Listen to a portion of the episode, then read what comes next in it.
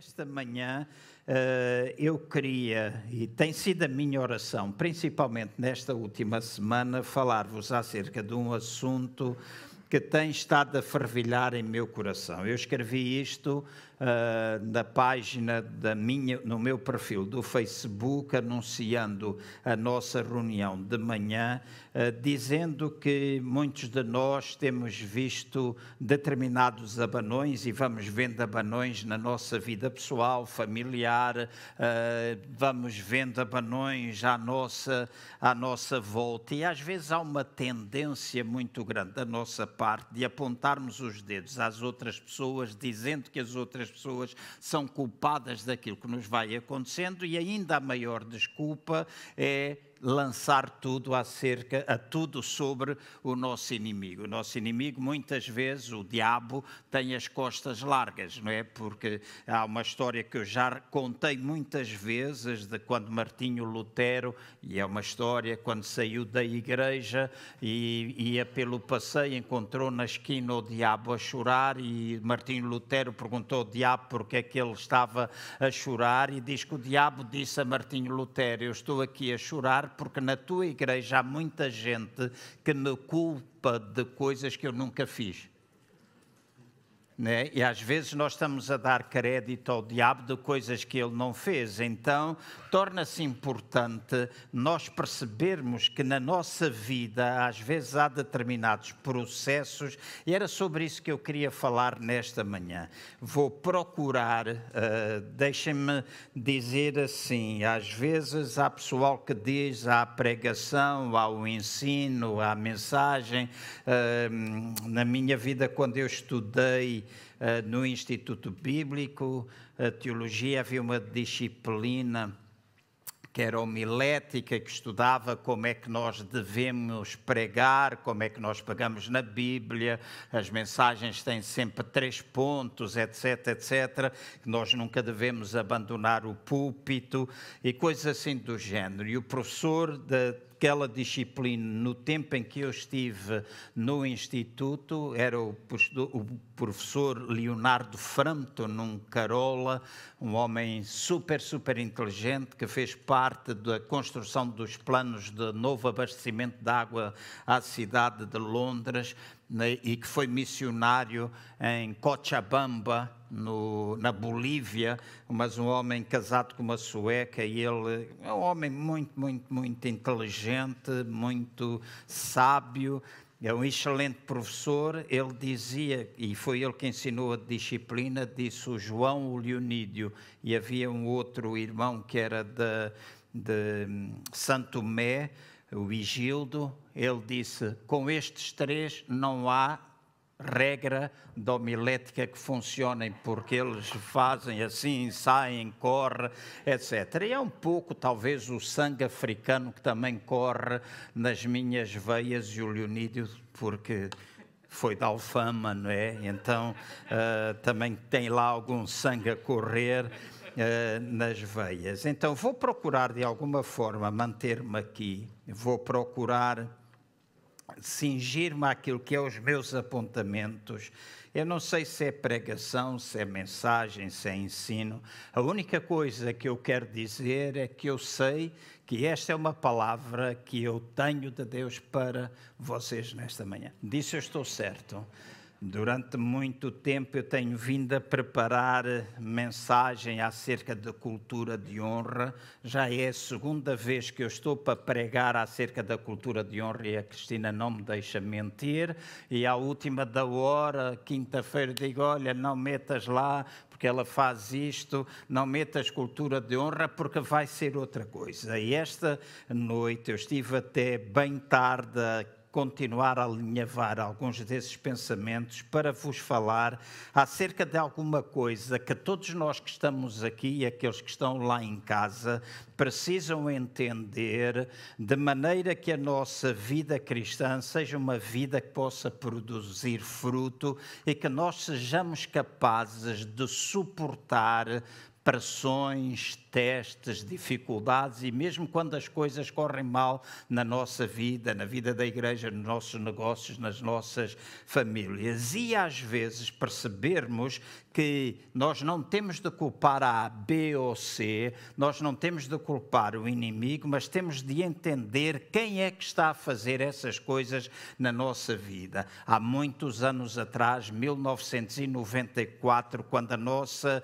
igreja realizou a quarta celebração de vida, 91, 92, 93, 94, e realizámos no pavilhão AB, em, ali junto a Santa Apolónia, tivemos mais de 40 igrejas diferentes a assistir à celebração, noites com cerca de 4 mil pessoas a assistir. Houve um tempo fantástico, houve muitas igrejas que aderiram, a nossa igreja suportou 97,5% das despesas que aquela conferência teve. Trouxemos oito pregadores para ministrar, tivemos cultos até às três horas da manhã e alguns irmãos tiveram de ser retirados porque o pavilhão tinha de ser fechado. Alguns dormiram dentro dos carros porque não tiveram a oportunidade de ir para casa. E quando Deus se move e quando Deus está a fazer alguma coisa, também precisamos entender que o inimigo, utilizando-se de pessoas ou ele próprio, vai tentar atacar. Mas às vezes também há um processo de Deus a acontecer. E eu lembro que naquela altura fomos muito atacados enquanto igreja, e eu fui atacado só porque um pregador, na altura, chamou a mim a minha falecida esposa para ir à frente e pediu para toda a gente orar por nós e trouxe uma palavra profética à nossa vida. Havia ali alguns pastores que simplesmente aderiram àquela conferência, assistiram à conferência, não tinham qualquer responsabilidade nem suportaram a conferência financeiramente, mas só porque isso aconteceu, então viraram-se contra mim que eu como estava a armar e alguns chamaram-me tubarão, chamaram-me mil e uma coisa, uh, assim, e foi um tempo muito difícil. E eu lembro que naquela altura,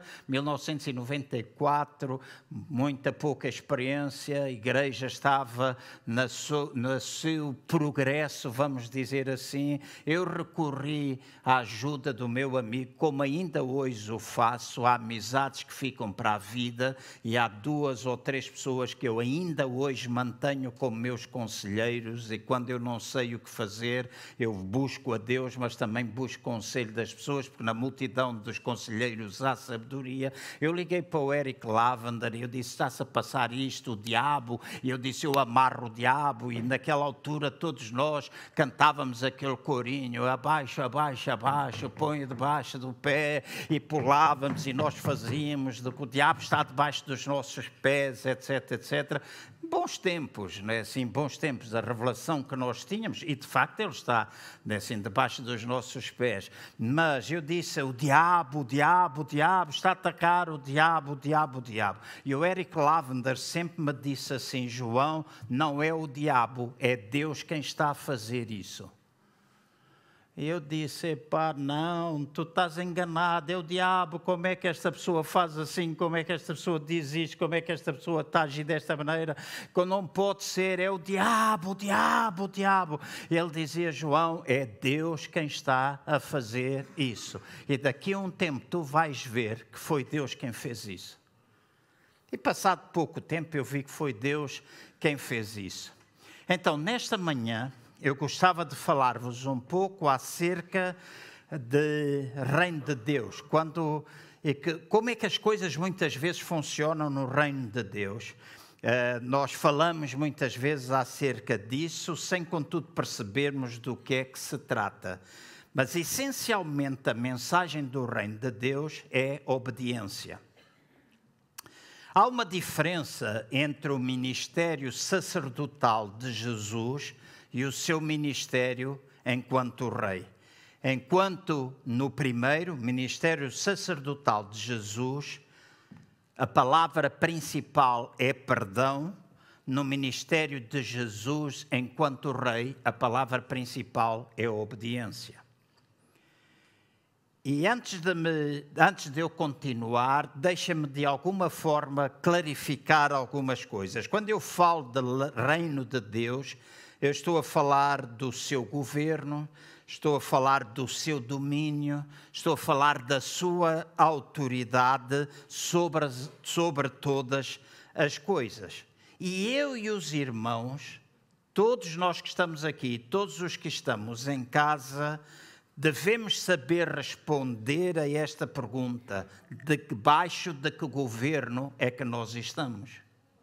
Debaixo de que governo é que nós estamos? Será ou quem é que na realidade acaba por estar a governar a nossa vida? Será que é Deus quem está a governar a nossa vida? Ou será que é o inimigo? Será que é as trevas? Será que é o próprio homem ou a própria carne? Porque às vezes nós culpamos o diabo, mas o problema não é o diabo, é nós não sabermos manter a nossa carne em sujeição é aquela natureza uh, que nós todos temos e que às vezes quer vir ao de cima. E normalmente vem ao de cima uh, naquelas situações que, nós, que nos são menos agradáveis. Então, fazendo um parêntese nisto que eu estou a dizer, deixem-me clarificar o seguinte: é mais fácil nós recebermos perdão do que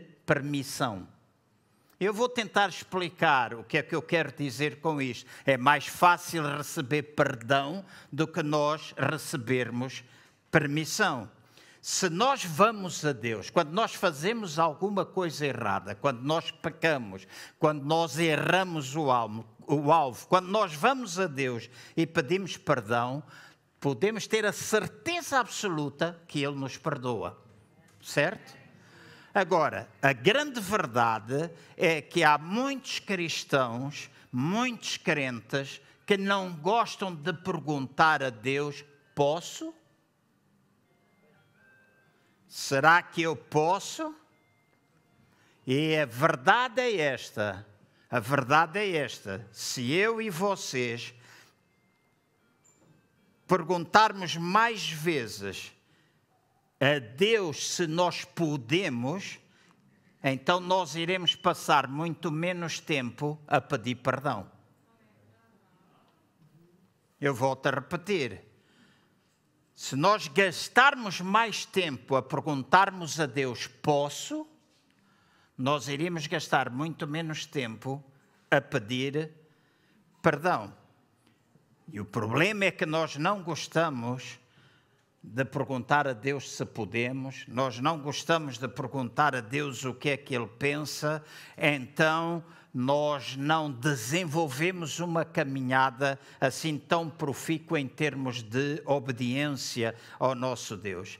Mas o desejo dele é que eu e vocês possamos ficar debaixo da autoridade e da obediência a Deus no nosso casamento, na nossa vida pessoal, nos nossos negócios, na nossa família mais alargada, nos nossos relacionamentos. O desejo de Deus é que nós possamos ficar debaixo da sua autoridade em todas estas áreas da nossa vida. E agora eu quero que os irmãos abram, se faz favor, em Daniel, no capítulo 2, no versículo 24. E vou entrar mesmo naquilo que é o coração desta mensagem. Aqui eu dei o título, o título de Sacudidos e Aquecidos e percebermos o que é que na realidade muitas vezes acontece na nossa vida e a oportunidade que Deus dá a mim, a vocês e à igreja neste tempo que nós estamos a viver. Daniel capítulo 2, versículo 24 como acabei de passar para o meu computador tão tarde, eu não enviei os versículos para a Cristina. Não sei se eles conseguem projetá-los ou não, mas os irmãos poderão ler Bíblias no telemóvel, nos iPads, na mão. Daniel 2,24 diz assim: Mas nos dias destes reis o Deus do céu levantará um reino que não será jamais destruído. Ou seja, está a falar de que Deus irá levantar um reino que é inabalável. Então, este reino, e está a referir-se ao reino de Deus, não passará a outro povo, mas esmiuçará. Esmiuçar significa quebrar em pedaços, destruir completamente dentro deste contexto, então este reino esmiuçará, quebrará em pedaços e consumirá todos estes reinos e será estabelecido para sempre. Então, eu gostava que os irmãos reparassem que, de acordo com este versículo, o reino de Deus é um reino inabalável e jamais será destruído. O reino de Deus é um reino inabalável e jamais será destruído. Neste mundo há uma série de reinos e nenhum deles, escutem bem, nenhum deles poderá tomar o lugar do reino de Deus. E por que que não poderá tomar o lugar do reino de Deus? Porque a Bíblia diz que o reino dele vai destruir, vai completamente esmiuçar, vai colocar em pedaços todos os outros reinos e o seu reino vai permanecer para todo o sempre. Portanto, se eu e os irmãos quisermos alguma coisa na nossa vida e em todas as áreas onde nós estamos envolvidos, incluindo a área da igreja ou da nossa vida espiritual, se nós quisermos alguma coisa que permaneça, nós só poderemos encontrar isso no reino de Deus que é representado por Jesus Cristo. Não há outra forma de nós encontrarmos. Se nós queremos alguma coisa que permaneça no nosso casamento, nos nossos negócios, na nossa, na nossa família e por aí fora, nós temos de construir ou edificar sobre aquilo que nós chamamos os princípios do Reino de Deus, a fim de que todas as coisas possam permanecer para sempre, porque tudo o que é permanente está associado ao Reino de Deus. Em Hebreus capítulo 12, entre o versículo 25 e o versículo 29, eu quero que os irmãos abram e possam fazer a leitura ou seguir a leitura que eu vou fazer. Hebreus 12, 25 a 29 diz assim: Vede que não rejeiteis ao que fala, e aqui está a referir-se ao Senhor. Então, vede que, não, vede que não rejeiteis aquilo que fala, não rejeiteis o Senhor, aquilo que ele diz. Se não escaparam aqueles, e estes aqueles são todos aqueles aqueles que estão, ou todos os santos do Velho Testamento, da Velha Aliança.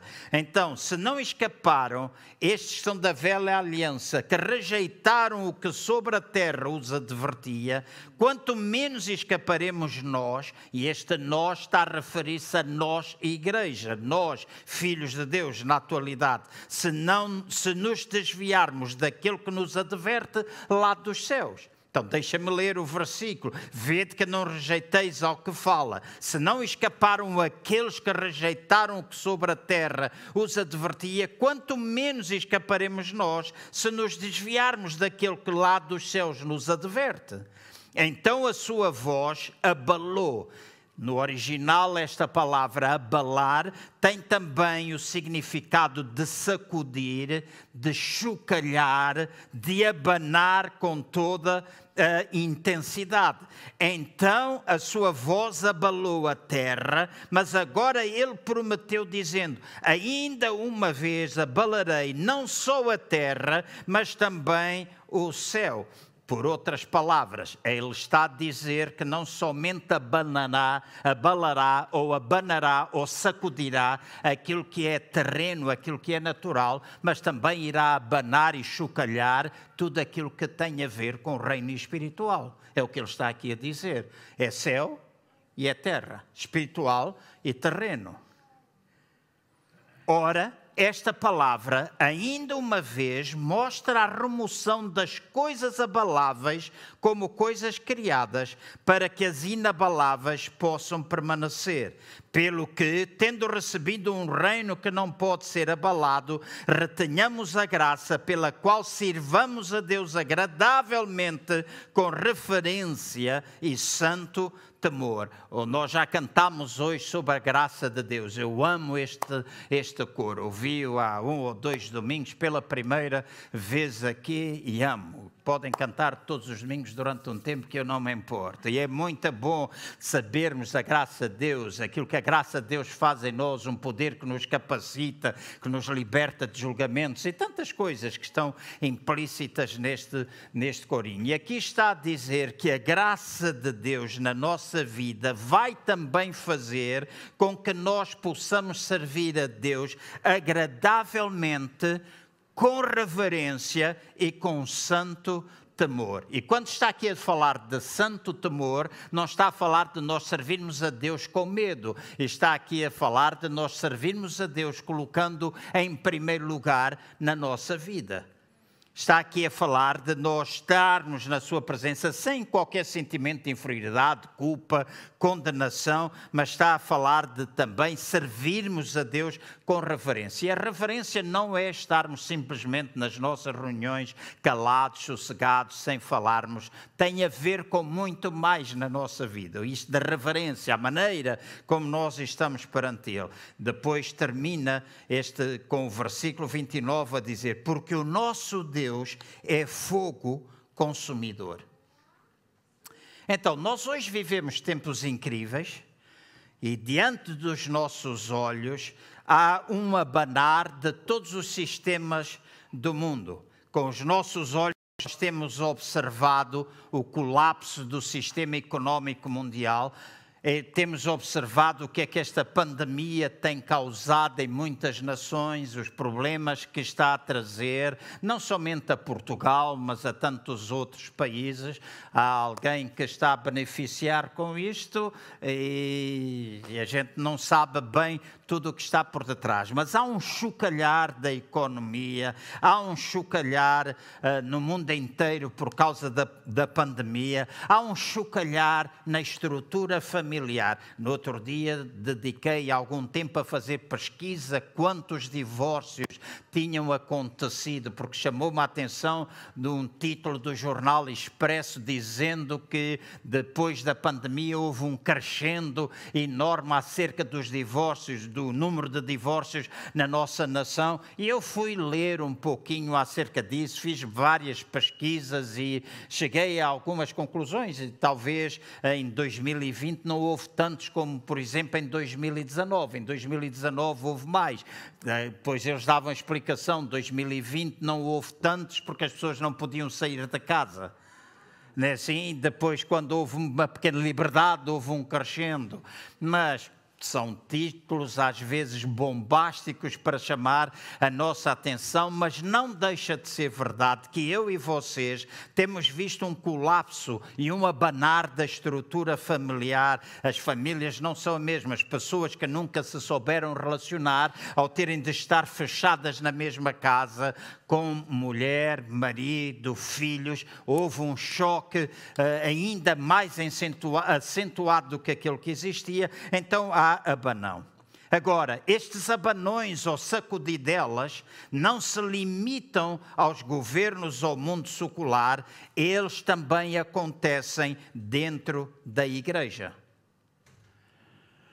E o que eu estou aqui a dizer nesta manhã e que eu quero dizer, porque eu não estou a falar lá no, no, Parlamento, não estou a falar em nenhum outro lugar público, eu estou a ministrar nesta manhã para esta igreja, para as pessoas que estão lá fora, desta ou não, que nos possam assistir, ouvir assistir. Aquilo que eu estou a dizer é que mesmo dentro da igreja há sacudidela, há abanão de tempo a tempo, há peneirar de tempo a tempo.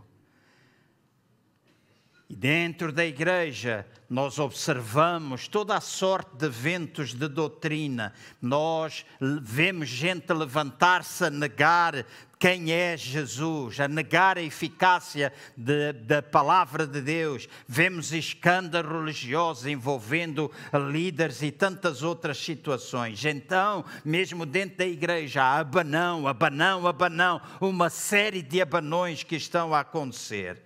E aquilo que eu quero salientar para os irmãos é que, em parte alguma destes versículos, nos diz que é o diabo quem está a sacudir. Em parte alguma, o que estes versículos dizem é: eu, eu, Não o anticristo, porque hoje muita gente diz é o anticristo e a, internet está cheia de vídeos a falar do anticristo e da besta e, de, e dos fins dos tempos e estes sinais, etc, etc. Tanta coisa louca que vai acontecendo. E um dia não vai tardar muito, nós vamos estudar todos juntos a palavra de Deus, vamos estudar Apocalipse, o ano em que foi escrito, o que é que aquilo quer dizer, E os irmãos na vossa casa façam estudos. O livro do Apocalipse não é um livro que relata o fim das coisas, é um livro da revelação de Jesus Cristo. É o que está. Está lá desde o princípio. E era alguma coisa que ia acontecer dentro de pouco tempo, não era passado dois mil e tal anos, era dentro de pouco tempo. Então, há coisas que nós precisamos. Mateus 24, que é usado tantas vezes para falar acerca dos sinais, e eu não estou a dizer que não haja sinais que aconteçam no mundo, mas aquilo que demonstra a vinda de Jesus Cristo é aquilo que acontece dentro da igreja. E dentro da igreja, no tempo presente, porque ele vem para uma igreja gloriosa, sem mácula, sem ruga, sem defeito algum. E não estamos a falar no sentido natural, porque no sentido natural todos nós temos defeitos, todos nós temos uma ou outra vez maus pensamentos, todos nós às vezes apetece apertar o pescoço a alguém, certo?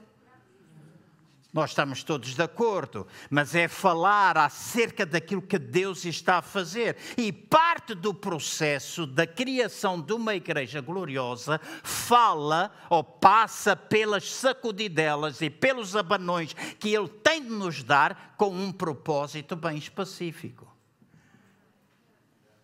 Então, ele está a sacudir aquilo que necessita sacudir. Então, eu, diz o Senhor, abalarei terra e céu, eu abalarei tudo aquilo que puder ser abalado. Então não vamos dar crédito ao diabo, não vamos culpar ninguém quando nossa vida, quando nós individualmente, quando nós coletivamente, quando nós como igreja somos sacudidos e abanados. Porque se não formos sacudidos e abanados, alguma coisa provavelmente não está bem, porque Deus tem o propósito de a mim e a vocês nos levar para mais perto dele e fazer de mim, de vocês e desta igreja a tal igreja gloriosa que ele deseja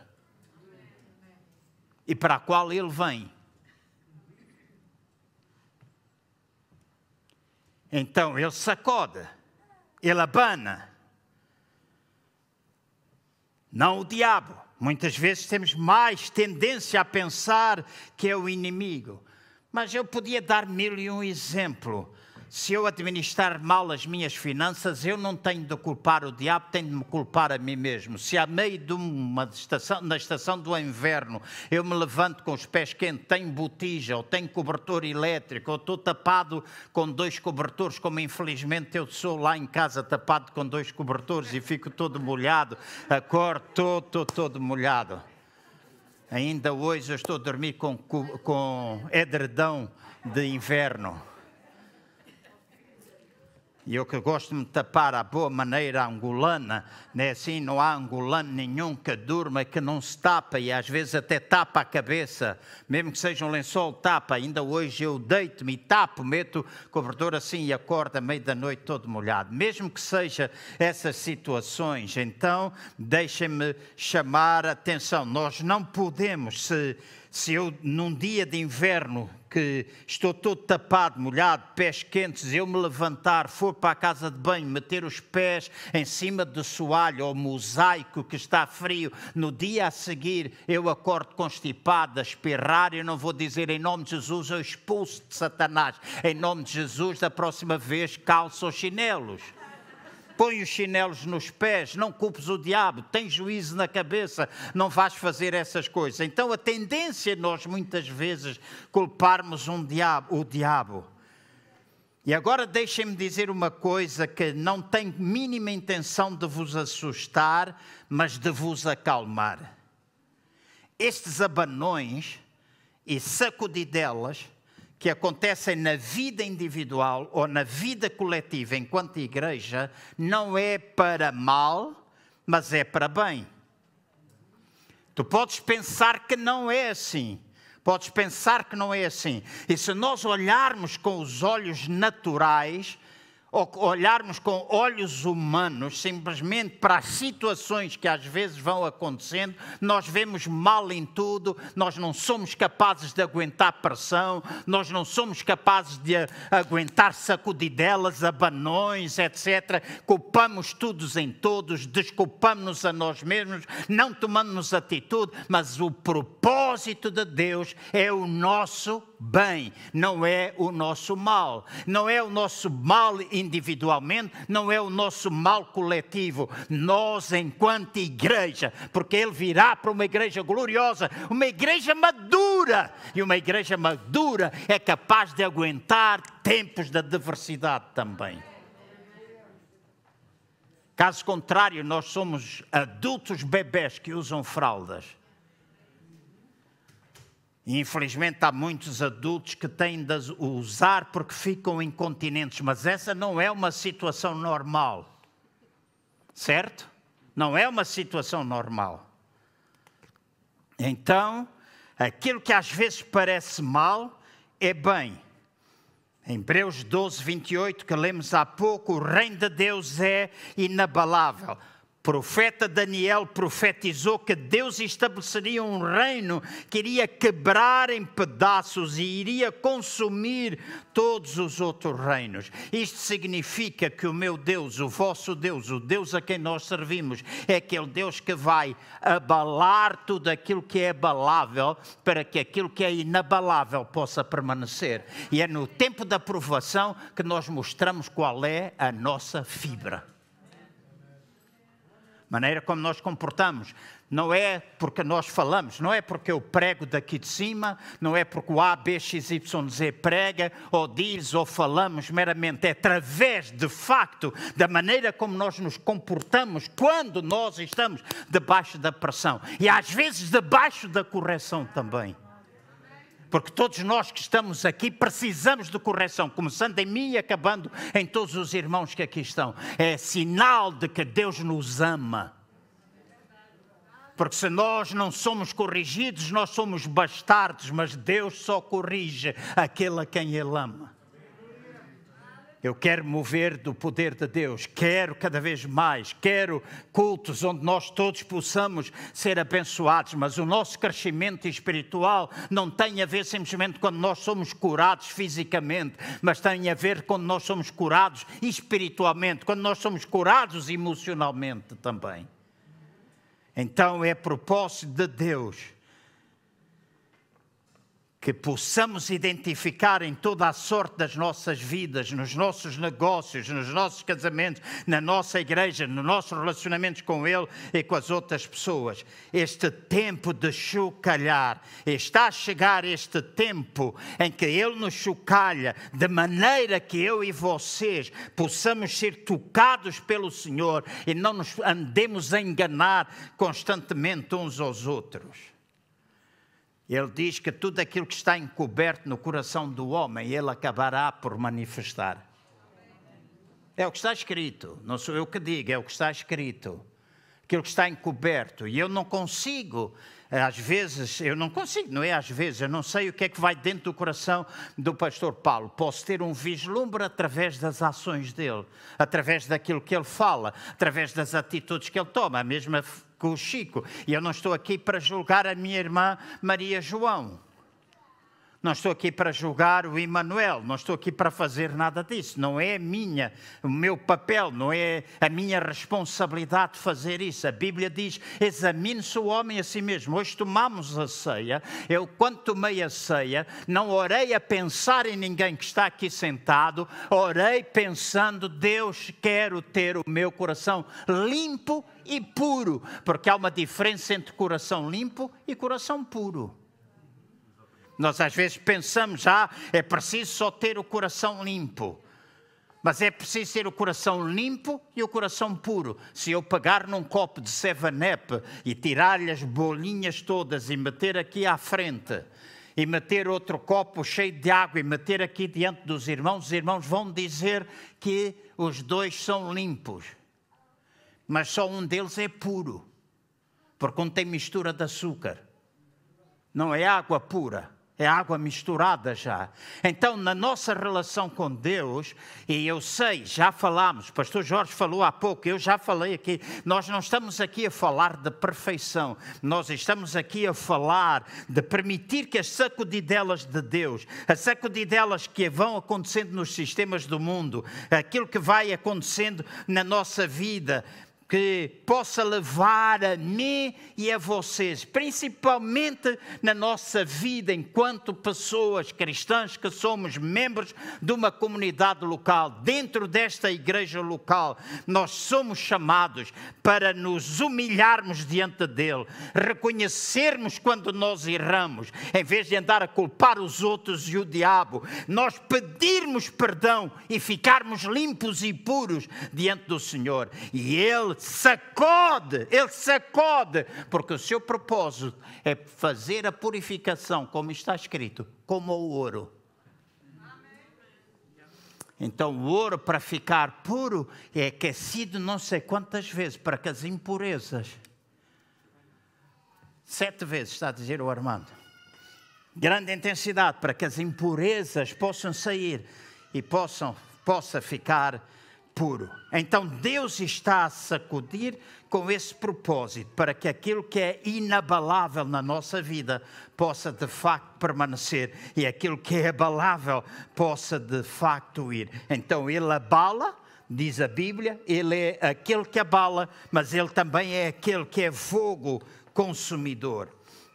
Então eu e vocês podemos dizer que ele usa os abalos, os abanões, e ele também usa o fogo e sacode-nos e aquece-nos, no sentido eh, de que este, deixem-me pôr assim, ele é, acaba por ser o maior especialista que eu conheço de sacudir e de nos tostar. Eu não tomo pequeno almoço, hoje quando venho à igreja, às vezes eu tomo, como qualquer coisa e não fiquem preocupados comigo. No outro dia fui ao médico e ele disse que é daqueles que defende o jejum intermitente. Ele disse: ninguém precisa comer de manhã. Então eu disse: estou bem, desde miúdo que estou bem.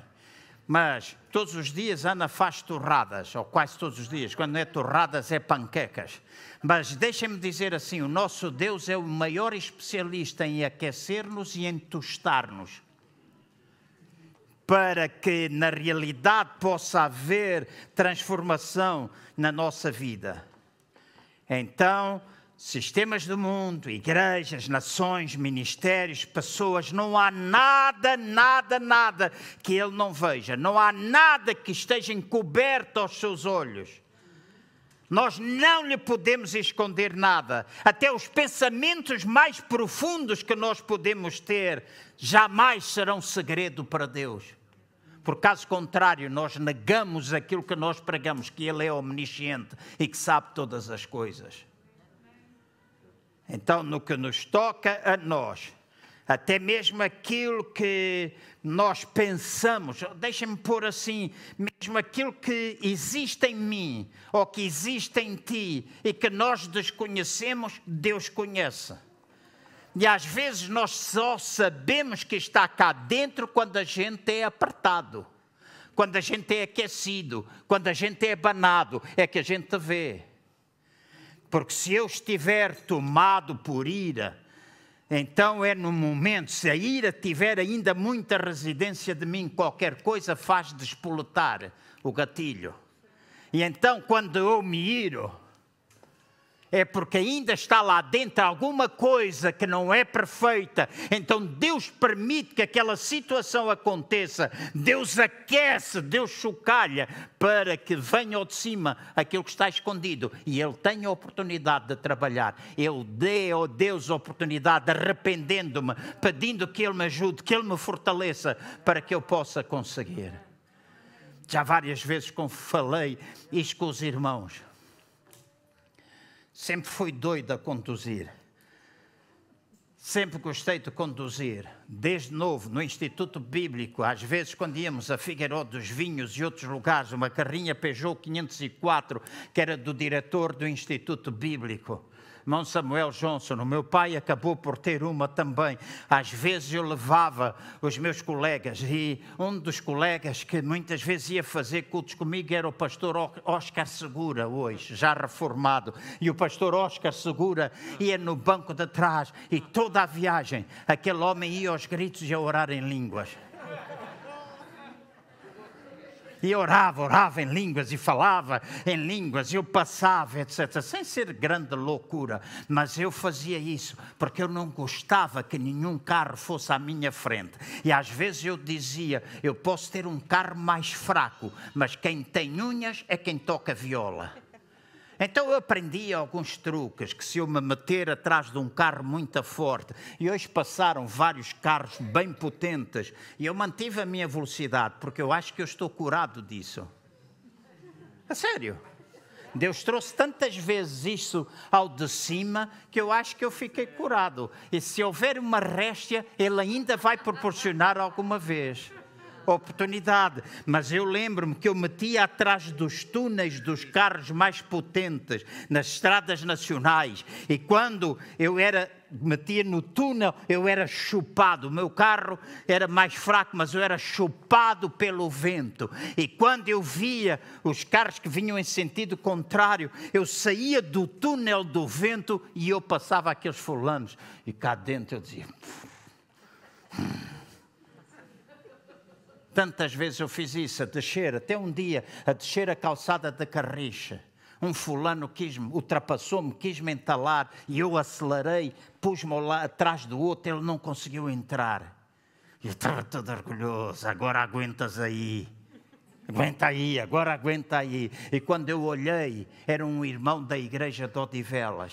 E eu fiquei envergonhado. Eu era pastor, ele era um irmão da igreja. Eu acelerei, empatei-o e depois fiz aquele sorriso hipócrita como a querer dar a entender que eu fiz tudo aquilo para o cumprimentar, quando na realidade cá dentro, cá dentro, escutem bem, há coisas que estão dentro de nós. Tu podes enganar a mim, podes enganar o outro, podes enganar a tua mulher, podes enganar o teu marido, podes enganar todos, mas a Deus tu não enganas. E há coisas que só tu sabes que estão dentro de ti.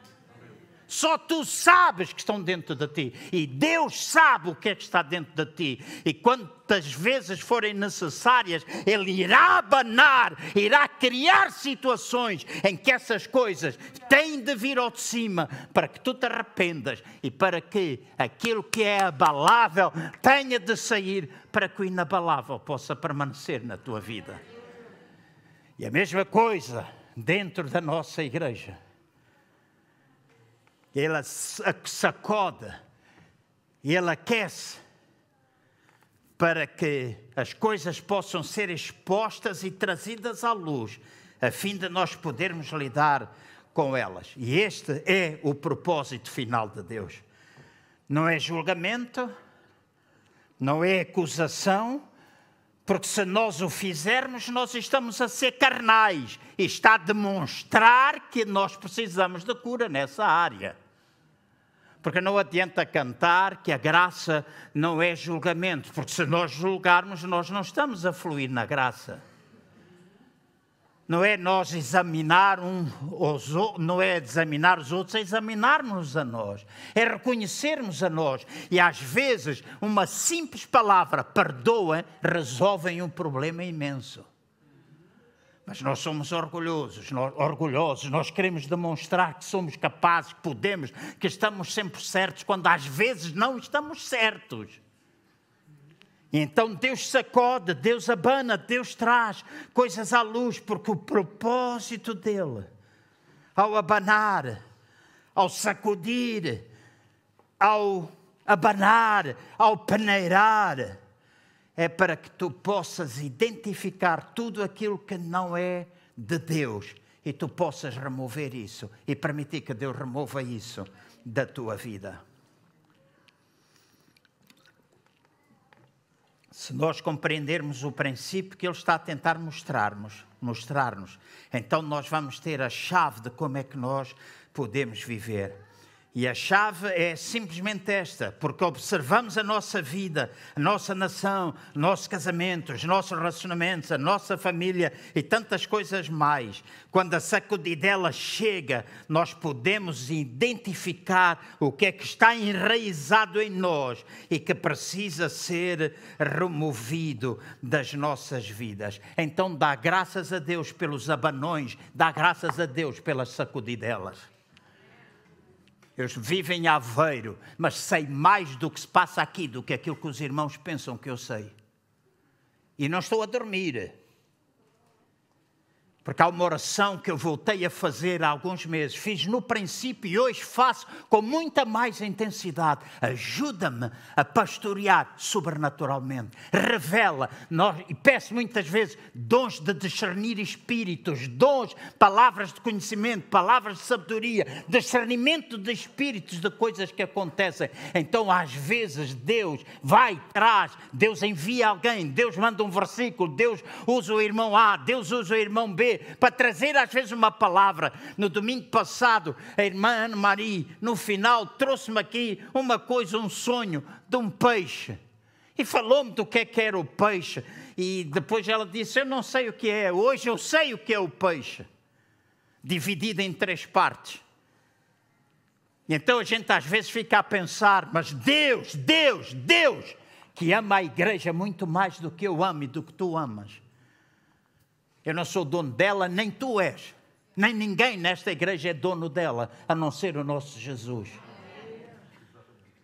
Na nossa vida, na nossa vida, na nossa vida, Deus às vezes chocalha e abana. Tu podes espernear, podes barafustar, podes falar, podes dizer aquilo que tu quiseres, mas Deus abana com o propósito de nos levar a identificar o que é que não presta para que seja removido, para que o inabalável possa permanecer. Aquilo que é o seu propósito, aquilo que é o seu, o seu plano. E Deus tem um plano para nós individualmente e tem um plano coletivamente. Deus quer lidar com aquilo que está dentro de nós. Mateus capítulo 7, versículo 24 a 27 diz assim: esta é uma passagem que muitos de vocês conhecem. Não sei se usarei no próximo domingo, tenho orado, esta palavra está a fervilhar dentro do meu coração. Não sei como vai ser no próximo domingo, se, usar, se vou usar ou não. Mas hoje eu quero chamar a atenção, Mateus 7, 24 a 27 diz assim: Portanto, todo aquele que ouve estas minhas palavras e as pratica será semelhante ao homem prudente que edificou a sua casa sobre a rocha. Desceu a chuva, transbordaram os rios, sopraram os ventos e deram contra aquela casa. Contudo, ela não caiu, não foi abalada, porque estava edificada sobre a rocha. Aquele que ouve as minhas palavras, mas não as cumpre, será comparado ao homem insensato que edificou a sua casa contra a areia. Desceu a chuva, transbordaram os rios, sopraram os ventos e deram contra aquela casa, e ela caiu, e foi grande a sua queda. Não quero fazer grandes comentários, mas chamar a vossa atenção para estes versículos, entre o versículo 24 e 27 do capítulo 7, e que faz parte do final daquilo que é conhecido como o Sermão do Monte no capítulo 5, no capítulo 6, no capítulo 7, vai nos dando uma boa descrição daquilo que é o reino de Deus.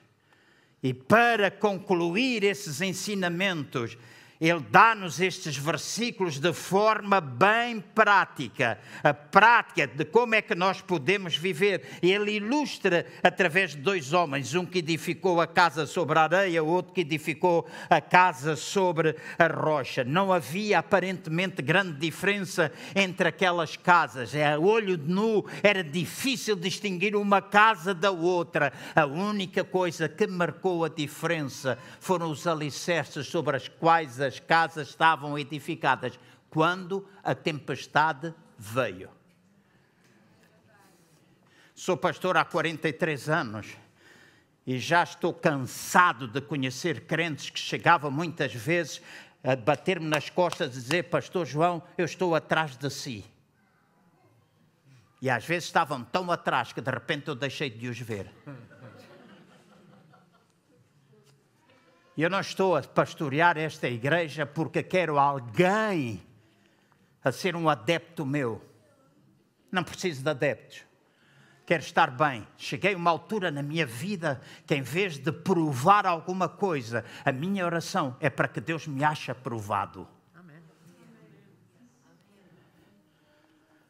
Ontem entrei com um vizinho no elevador e ela estava a falar de coisas, das casas, etc. E eu dizia: Sabe, vizinho, ela era nova, sabe, eu já não estou muito preocupado em ter coisas, televisões e carro e essas coisas. Estou na fase do, do desprender e ter paz comigo mesmo, ter paz com Deus, ter tranquilidade no meu espírito ter paz no meu interior. Tenho lutas, tenho dificuldades, tenho pensamentos, tenho áreas onde Deus tem de trabalhar na minha vida, tem situações que eu tenho de aprender, mas há um desejo de ser achado, aprovado. E nesse processo, a caminho da perfeição, no qual todos nós estamos a caminhar, porque todos nós estamos em direção à perfeição, Ele está a aperfeiçoar-se a cada dia na nossa vida. Então, neste processo, Ele tem de lidar conosco tem de lidar conosco e tem de lidar conosco individualmente. Então, estes homens estavam a edificar a casa, não havia diferença a olho nu, mas aquilo que determinava a diferença era aquilo que eram os fundamentos deles. Então, tudo aquilo que às vezes vemos à superfície não é grande indicador do que quer que seja, seja no bom, seja no mau. E eu digo isto muitas vezes, e os irmãos que são antigos nesta igreja já me ouviram dizer isto dezenas de vezes. Não há igreja nenhuma que não tenha problemas. Nenhuma. Todas as semanas eu falo com pastores, todas as semanas sou procurado por pastores, todas as semanas quase me reúno com pastores. Não há ninguém que não tenha problemas. Não há ninguém que não tenha. Então, nós muitas vezes olhamos simplesmente para aquilo que está à volta e pensamos porque aquilo que está a reluzir é ouro, mas nem tudo aquilo que reluz é ouro. Então, o desafio para mim, para os irmãos, é a nossa transparência diante de Deus, nossa transparência, transparência na medida do possível uns com os outros, a nossa realidade de vida, a nossa nosso caminhar verdadeiro, não simplesmente meias verdades, porque toda a moeda muitas vezes tem duas faces. Toda moeda tem duas faces e nós às vezes ficamos empolgados porque emprenhamos pelo ouvido. Há muita gente que fica grávido pelos ouvidos de uma coisa que vocês não sabem se é bem assim. Às vezes é bom ouvir o outro lado. É o que a Bíblia diz ou não é? Mas a gente age na carne, agimos na nossa maneira de ser. Mas se tu tens uma coisa contra o teu irmão, vai ter contra o teu irmão e mete as coisas direitas. Desculpa lá se isso foi com força. Então é importante sabermos que Deus chocalha, que Deus abana, que Deus mexe com o intuito de nos aperfeiçoar, de nos edificar de forma correta. E isso só é possível ver se estamos a edificar correta ou incorretamente através das tempestades. É no meio da tempestade que tu mostras do que é que tu és feito e qual é os alicerces que tu tens. Se eu e os irmãos formos obedientes àquilo que Deus vai colocando dentro de nós, a nossa casa, família, nós individualmente, nós e igreja, seremos edificados à prova do abanão. Pode vir o abanão, pode vir a tempestade, mas nós não caímos, nós ficamos de pé. Nós ficamos com o coração, com a atitude certa, com o mover certo, porque entendemos que Deus às vezes abana para nos tornar melhores, para que o abalável saia, para que o inabalável possa permanecer.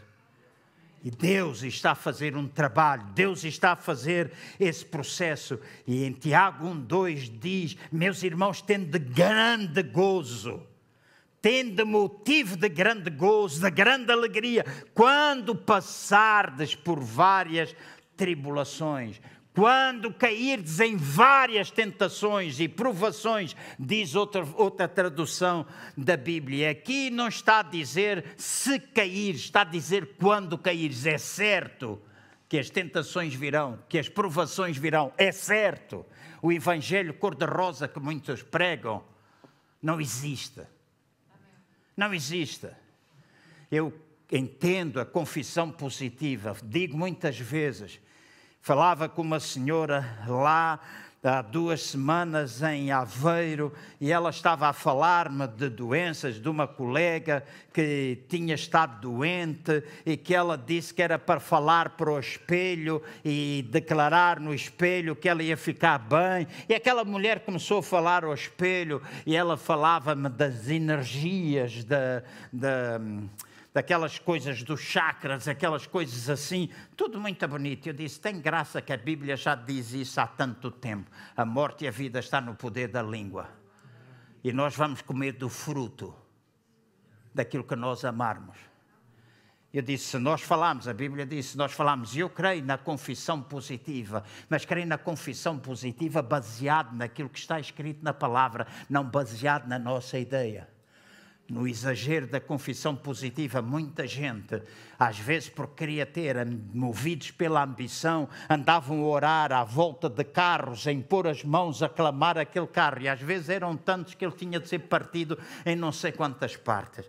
Às vezes dava-me vontade, ou ainda hoje me dá, porque ainda hoje gosto de ir para o stand da Lamborghini, impor as mãos em cima de um Lamborghini preto, com aquelas entradas de ar, dava, era valente.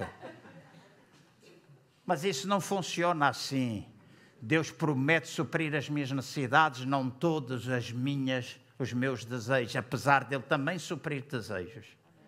E não ser impossível alguém dar-me um, um Lamborghini. Honestamente, eu estou a dizer que eu preciso, não. Alguém uma vez disse: Ah, tu precisas comprar o avião. Eu disse: Não, deixa isso para outros, porque eu gosto de andar da carreira e mesmo assim às vezes tenho medo. E o gajo é grande que se farta. Porque quando aquilo abana lá em cima, uma vez fui a Angola com o pastor Eugênio, com o pastor Carlos Simões da Igreja, Igreja da Paz, Paz Igreja Cristã em Felgueiras. Eles foram comigo no regresso. A gente vinha naquele no 340, aquela bizarma da, da Airbus e a uma hora de Lisboa nós apanhámos uma tempestade, o avião subia, baixava, abanava, a gente vinha para baixo, aquilo sacudia todo, e isso o meu rabo já é apertado, porque nem os supositórios gostam de entrar lá, mais apertado ficou, mais apertado ficou não cabia lá nada, estava atrapalhado. Eu orava, dizia: Senhor, guarda, Senhor, guarda. E o pastor Carlos dizia, sentado ao meu lado, pastor Eugênio à frente, pastor Carlos dizia: João, isto era melhor se fosse um avião pequenino. Eu disse: Cala a boca, Carlos, tu não sabes o que é que estás a falar. Se isto fosse um avião pequenino, eu não sei se a gente ainda estava cá em cima. Não sei, tempestades, coisas assim.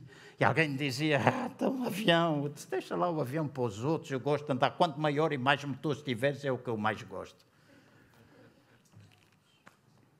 Acho que dá mais segurança ter quatro do que ter só dois. Não acham? Não é essa pregação. Tende grande gozo quando caíres por muitas tempestades, passar por várias tempestades, tentações. Então, aquilo que subsiste aquilo que subsiste é aquilo que permanece. Quando as coisas são chocalhadas, aquilo que permanece é aquilo que é de Deus, aquilo que é abalável, é aquilo que precisa ser levado. Por isso somos testados em situações de trabalho, somos testados na igreja, nos nossos relacionamentos, somos testados na nossa família, somos testados na vida financeira. E a lista não acaba, a lista não acaba em tantas áreas onde nós estamos a ser testados. Mas quando nós compreendemos que o teste, que o abanão, que a sacudidela, a prova, o fogo, é a forma de Deus nos ajudar a identificar qual é a área da nossa vida que precisa ser lidada, então nós vamos ouvir Deus, vamos receber de Deus, nós vamos aceitar o que Deus tem e a nossa vida acaba por ser mudada. E eu vou terminar, já vou três minutos à frente. Filho meu, Hebreus 12, versículo 5 a 8. Filho meu, não desprezes a correção do Senhor e não desmaies quando por ele fores repreendido, porque o Senhor corrige a quem ama e açoita aquele que recebe por filho. E nota, aqui está a falar de correção e não julgamento. É para disciplina que suportais a correção. Deus vos trata como a filhos, pois, o, pois que filho há que o pai não corrija, mas se estáis sem disciplina, da qual todos são feitos participantes, sois então bastados, filhos ilegítimos e não filhos. Então, o que diz aqui, a maneira de eu e vocês evitarmos ser sacudidos é nós não rejeitarmos aquilo que Deus fala. Eu sempre disse isto. Nós aprendemos na sala de aulas ou aprendemos quando batemos no nariz no chão? Não temos outra forma de aprender. Às vezes o professor está a falar, e neste caso estamos Deus quando fala conosco, nós ouvimos, fazemos, somos sábios. Casa sobre a rocha. Então, nós, pode vir a tempestade, a gente permanece. Mas se a gente ouve e não faz, então com mais facilidade vem a sacudidela e mais fácil nós caímos. E depois nós agimos de forma carnal. E quando nós começamos a agir de forma carnal, quando as no... carnal, quando as nossas atitudes, quando os nossos pensamentos, quando as nossas palavras, quando a nossa vida começa a focar-se no lugar de onde nós não devemos focar, nós pensamos que estamos a ser espirituais, nós pensamos que estamos a ser super super, nós pensamos que somos daqueles lá de, iguais aos da igreja de Coríntio, que dizia: Eu não sou de Paulo, não sou de Cefas, não sou de Apolo, eu sou de Jesus, e nós somos tão carnalões como os outros todos, porque nós não somos, entre aspas, de Jesus, Jesus é nosso. Jesus é nosso e é nosso de todos nós, porque somos filhos de Deus. Ele não faz acessão de pessoas. Até mesmo que tu faças xixi fora do panico, mesmo que tu tenhas atitudes, ainda assim Deus te ama. E quando Deus corrige, quando Deus abana, quando Deus sacode, Ele tem a intenção de te levar e aproximar de Deus, porque Ele te ama.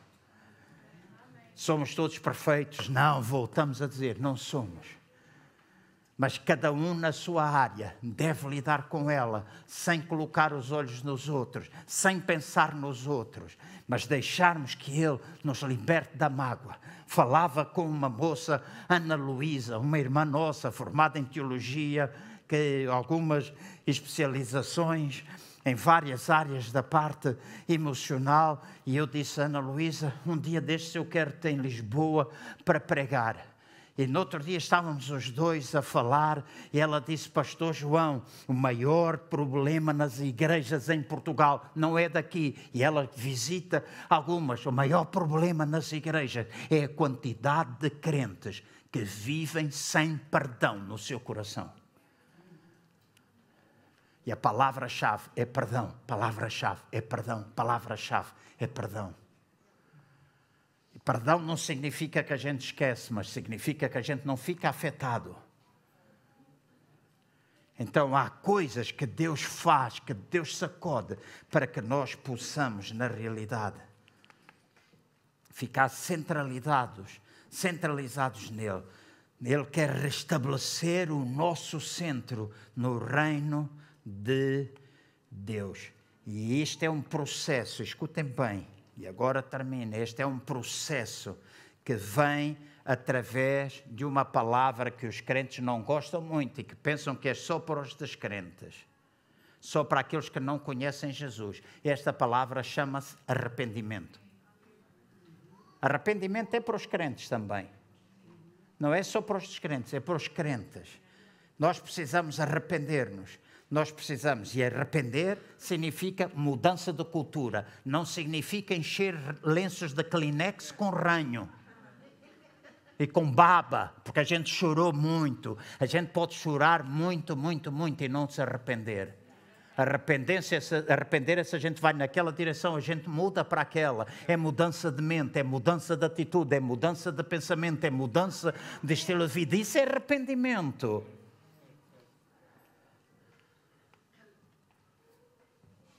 Quase todos os dias eu faço esta oração. Sonda Deus o meu coração e vê se há em mim algum caminho mau. Às vezes eu ouço ele falar o caminho mau e às vezes eu tenho tanta pressa que não quero ouvir.